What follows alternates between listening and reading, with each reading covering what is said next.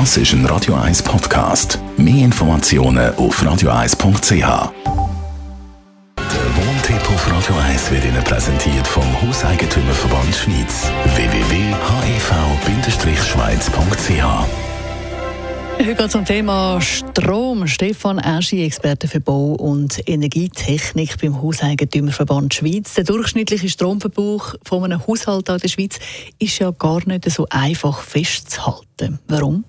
Äh, Gebäude mit übermäßigem Energiebedarf treiben natürlich Durchschnittswerte total in die Höhe. Darum ist der durchschnittliche jährliche Stromverbrauch von einem Haushalt um die 4'500 Kilowattstunden pro Jahr.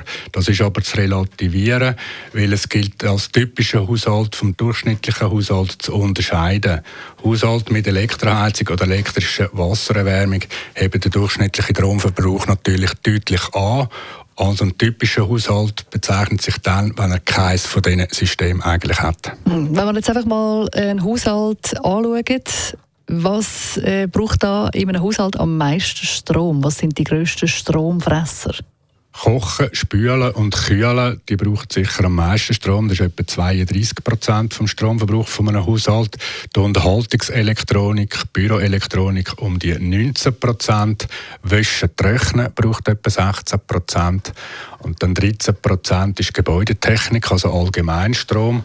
Und dann 10 Prozent jeweils für Beleuchtung und diverse Kleingeräte, inklusive auch natürlich Staubsauger. Also wir haben auf jeden Fall ganz schön viele Geräte, die da an Strom angeschlossen sind und natürlich dementsprechend viel Strom verbrauchen. Wo lässt sich dann am besten, am einfachsten Strom sparen?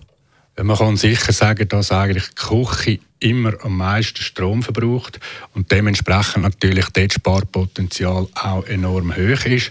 Es hängt natürlich immer wieder vom eigenen Verhalten ab, das ist klar.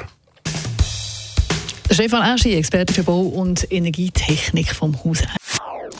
Das ist ein Radio 1 Podcast. Mehr Informationen auf radio1.ch.